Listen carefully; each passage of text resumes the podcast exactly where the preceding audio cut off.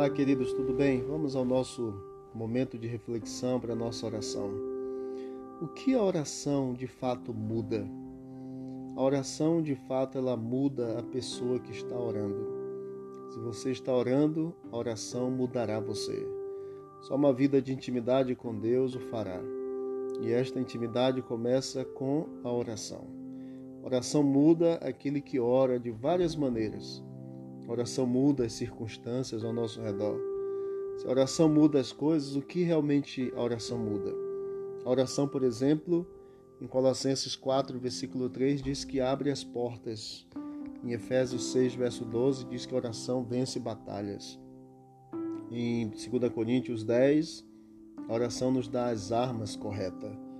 A oração também diz, o próprio Cristo, em Mateus 12, 29, amarra o inimigo. A oração também ela libera a presença de Deus em Atos 12, 5 a 7. Creia no poder transformador da oração.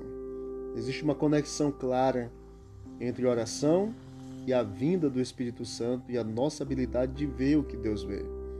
Observando, por exemplo, que o Espírito Santo foi derramado enquanto 120 pessoas estavam reunidas em oração, Strode escreveu: A presença do Espírito Santo em nossas vidas não é uma opção, apenas algo bom.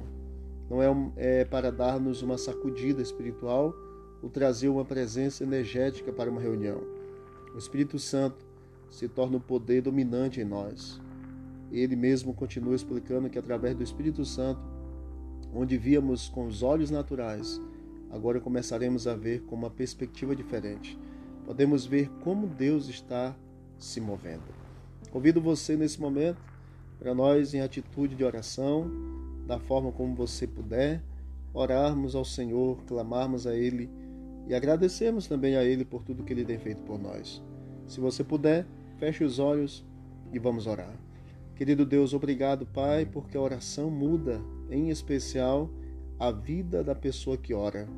Colocar a vida em harmonia contigo, intimidade com o Senhor, ajudará a termos uma vida mais fortalecida nos fortalecerá na nossa caminhada e nos ajudará, ó Deus, a, diante das batalhas, das lutas que enfrentamos, a nos manter mais firmes diante do Senhor. E nesse momento queremos agradecer porque temos a alegria e o privilégio de estarmos em atitude de oração. Estamos aqui, Senhor, agradecendo a Ti porque o Senhor tem sido muito bom. Apesar de tanta coisa que vemos, nós cremos plenamente na Tua mão sobre cada um de nós. Queremos nesse momento mais uma vez colocar a vida dos enfermos em tuas mãos. Colocar a vida, a Deus, aqui do Edno, que ainda está na UTI, do Air, que também está internado, está em casa, mas está debilitado com essa enfermidade. A irmã Terezinha, mãe do pastor Rogério, que o Senhor continue abençoando, ela está internada. Todos esses irmãos nossos da igreja, o amigo que eu tenho aqui em Goiânia, Paulo, que está doente também com a Covid. Que o Senhor continue abençoando e cuidando dele pelo teu poder, fortalecendo a Deus a fé desses teus filhos para que eles não, em meio a essa situação, percam a fé, continue crendo no Senhor.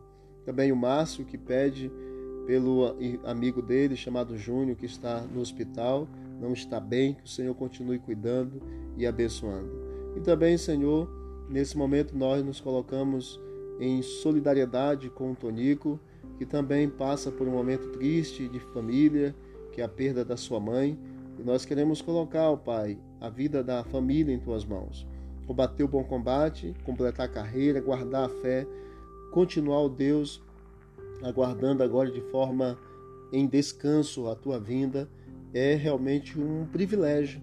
E nós agradecemos pela vida da irmã que descansou no Senhor.